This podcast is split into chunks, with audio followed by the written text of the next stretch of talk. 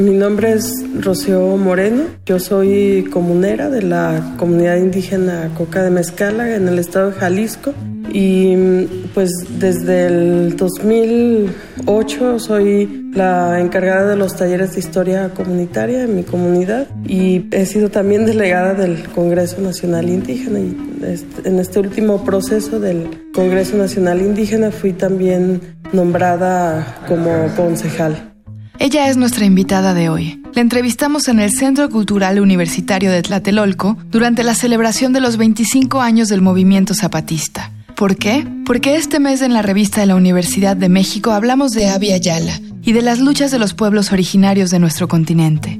Buscamos a Rocío porque, además de comunera y parte del Congreso Nacional Indígena, es historiadora y tiene, o conduce, dos luchas paralelas. Por un lado, la organización de talleres para rescatar la historia comunitaria en Mezcala, muy cerca de la ciudad de Guadalajara. Por el otro, la del juicio agrario por el cual Mezcala busca protegerse de un aplastante desarrollo inmobiliario que viene de la ciudad y de Ajijic, un pueblo mágico con una gran población de estadounidenses.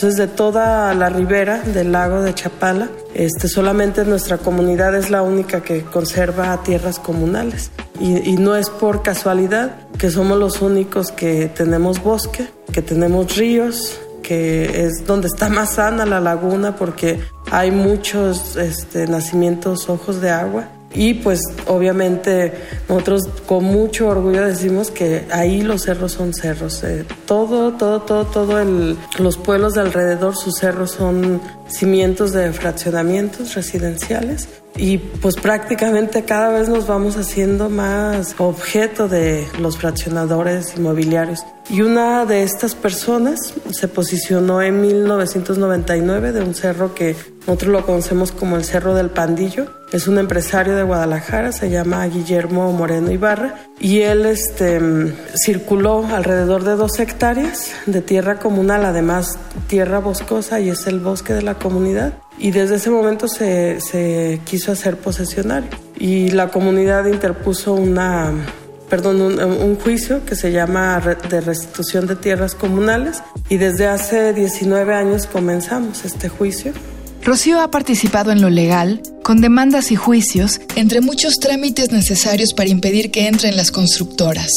Por eso es tan importante este juicio para nosotros como pueblo, porque decimos que si entra él, entran todos, pero si se sale él, se salen todos. Después de 19 años de lucha, muchos procesos penales y cuatro sentencias favorables para el pueblo de Rocío, queda esperar la orden de ejecución para la entrega de tierras. Pero no ha sido fácil para la comunidad demostrar que este empresario se hizo comunero para tener acceso natural, por derecho, a las tierras del pueblo no siendo él de Mezcala, sino de una familia adinerada de Guadalajara. Es tan injusto la manera en la que luchan los pueblos originarios en un tribunal del Estado mexicano y cuando tratamos de explicarle esto a la gente les decimos, mira, imagínate que tú estás en tu casa y que llegas en la tarde y está una persona y la persona dice que él es el dueño y que te tienes que salir. Entonces no te sales y te avienta la policía y te mete a la cárcel, o sea, tú siendo el dueño, ¿no? Eso es lo que está pasando en nuestra comunidad y creemos pues que eh, por eso es tan importante que las luchas agrarias o las luchas que emprenden las comunidades pues estén acompañadas con una organización social porque no hay forma, no hay forma de sostenerlas si no está lo otro. O sea, aunque, aunque tú lo hagas muy bien y aunque tengas todo el derecho y aunque tengas la legalidad de la posesión de tus tierras, ellos buscan la forma y crean situaciones para criminalizarte. Entonces, eso es lo que al final pues está sucediendo en Mezcala y por eso pues para nosotros es fundamental recuperar nuestras tierras. Hace unos 15 días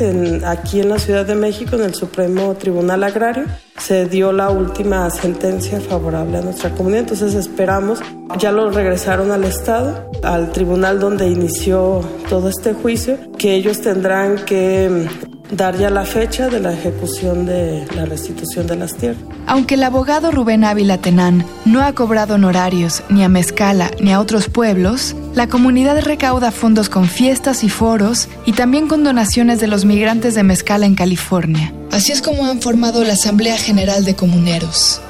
La Asamblea General de Comuneros fue una imposición del Estado, fíjate. O sea, cuando te da la repartición agraria, cuando se, el Estado reconoce la posesión de los pueblos originarios del periodo de la colonia, nombra a una serie, a un listado de, de, hombres, la mayoría hombres, hay casos también de mujeres, que los reconoce a ellos como los dueños de ese espacio territorial.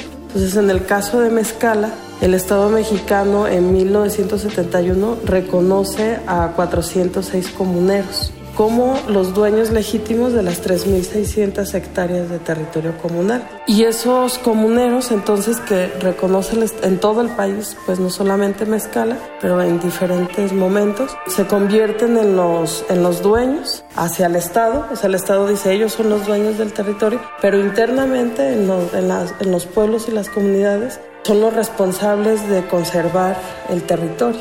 Hay algunos casos donde, donde pues esos comuneros sí hicieron lo que el Estado dijo, que repartir la tierra entre los que ellos dijeran, y eso provocó mucho conflicto eh, al interior de las comunidades, pero afortunadamente en la comunidad de Mezcala pues se respetó los usos y costumbres. O sea, los comuneros fue solamente a los que les iba a tocar ahora la lucha legal este, entre el Estado mexicano y la comunidad, el puente, pues por así decirlo en la asamblea todos ellos, los comuneros, forman la Asamblea General de Comuneros, que es la máxima autoridad en las comunidades y esta asamblea en concreto de Mezcala, como era insuficiente, o sea, faltaba mucha más gente, lo que empezó a hacer fue a nombrar comisiones. Y ahí es donde ya entramos muchos de los jóvenes. Yo entré primero como comisionada, no como comunera, porque todavía vivía mi mamá, y comunero es hasta que mueres.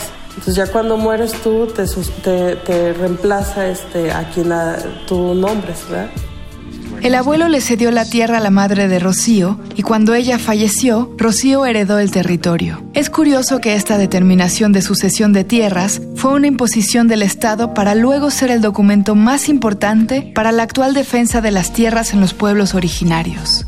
Es curioso también que estas luchas son parte de la identidad actual de muchos de los pueblos. La organización, en este caso una asamblea, para protegerse de la imposición de las formas de vida urbana que buscan comercializar los territorios, es parte fundamental de lo que son. Y precisamente Rocío, como historiadora, también se dedica a recuperar y reescribir colectivamente la memoria de Mezcala para contribuir no nada más a la lucha política, sino a la identidad para mí estudiar historia fue este, abrirme otro, otra, otro universo y otra vida también y salir afuera y ir a las comunidades zapatistas este, eh, me permitió entender, posicionar la lucha de mi comunidad en, algo más amplio, en una lucha nacional de los pueblos originarios. Em, y, yo les digo, es para darme vergüenza, pero yo tuve que ir a Chiapas para darme cuenta de lo que había en mi comunidad, ¿no? Eh, por supuesto que sabía que estaban los comuneros, este, pero yo regresé y dije, el gobierno tradicional de, mi comunidad, ¿no? Que son pues tíos, los abuelos, este, papás, o sea, era la gente que diario estaba ahí en la comunidad, pero para mí era alguien que se reunía en un cuarto y, este, y hasta ahí. Entonces tuve que salir afuera para entonces eh, darle el significado que, que necesito y yo creo que cuando, cuando regresamos, este, pues yo les digo, oigan, yo ya sé qué es lo que son, no, no entendía qué era lo que eran ustedes y yo creo que tenemos que armar algo, pues, y que, y que igual que yo, muchísimos jóvenes no, no tienen la menor idea de lo que es un gobierno tradicional, lo que son los comuneros, lo que es la tierra comunal. Y en ese ejercicio se empezó a hacer estos talleres de historia comunitaria. Eh, y nos llevamos como al inicio como un año y medio más o menos eh, Mezcala está dividido por barrios, por nueve barrios, y en cada barrio hacíamos reuniones en las calles, este, y la gente iba a, platicar y a escuchar sobre la historia. Siempre iban comuneros eh, y entonces ellos contaban algunas cosas de la historia de la comunidad y ahí empezaban todos a hablar. Este, y iniciábamos estos talleres con la lectura del título primordial de Mezcala, o sea, el título que es eh, el primer documento, por así decirlo, escrito, este, donde se habla de nuestro territorio.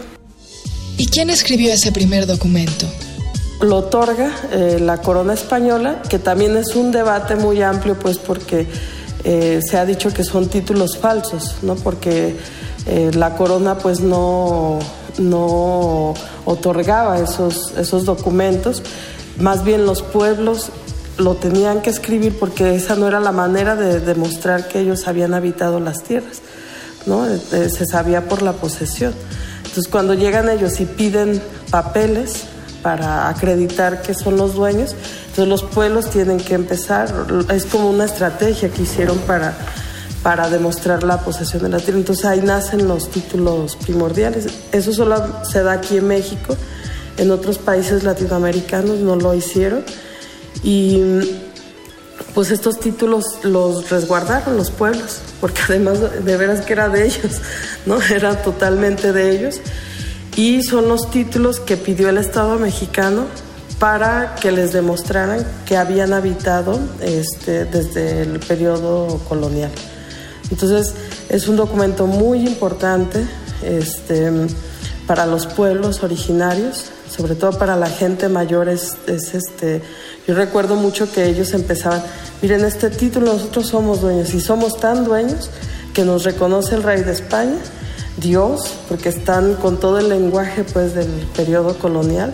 Este, y ellos ya desde tiempo atrás están hablando justo de, lo que es nuestro territorio. Eh, hay muchos pueblos, también mi comunidad, que en los tribunales agrarios presentan ese documento para hacer los pleitos como prueba en los pleitos agrarios. Entonces se iniciaba con la lectura de ese título que como te decía pues son en realidad descripciones de los pueblos. Entonces eh, eran tardes enteras donde alguien leía y todos escuchábamos. Entonces eso, ese proceso fue como de nueve años y al final, nueve años, un año, perdón, y al final hicimos un tríptico, este, que nos daba mucha risa porque como todo ese año y medio lo íbamos a poner en un tríptico, pero que ponía como momentos que no tenían que olvidar los jóvenes y los niños de la comunidad. Entonces es, lo dividimos primero como el origen del pueblo Coca, después el movimiento de independencia en, la isla de ahí de nuestra comunidad y pues en toda la región este, la retribución de los bienes comunales, que es con los comuneros, y la situación actual, la lucha nacional más bien de los pueblos originarios, o sea, ya como nos vinculamos con, con otros pueblos y pues obviamente con las comunidades zapatistas, ¿no? que ellos han sido este, por los que han ido como al frente de, de esta organización nacional. Y eh, después de este ejercicio fue impresionante pues lo que se generó en la comunidad, se, abrieron muchos espacios. E, esas asambleas solamente entraban los mayores, los, que habían nombrado el Estado en el 71. Ya de repente entramos jóvenes, mujeres, este, niños, y somos 7.000 habitantes más o menos. Es, es, una comunidad este, pues en realidad muy, muy pequeña. Llegamos al fin del programa. Para leer más, les recomendamos los artículos La forma comunal de la resistencia de Gladys Sutzul y La autonomía de los pueblos indígenas en México de Francisco López Bárcenas. Ambos artículos se encuentran en el número de este mes de la revista de la Universidad de México. Consúltenla en el sitio web www.revistadelauniversidad.mx, en Twitter y en Facebook como arroba revista-unam y escríbanos sobre este programa a arroba shubidubi. Suscríbanse a la revista para recibirla mensualmente y suscríbanse a este programa en su plataforma favorita de podcast. Gracias a Yael Weiss, Miguel Alvarado y Andrea González. Yo soy Elvis Liceaga. Hasta pronto. Este programa es una coproducción de la revista de la Universidad de México y Radio UNAM.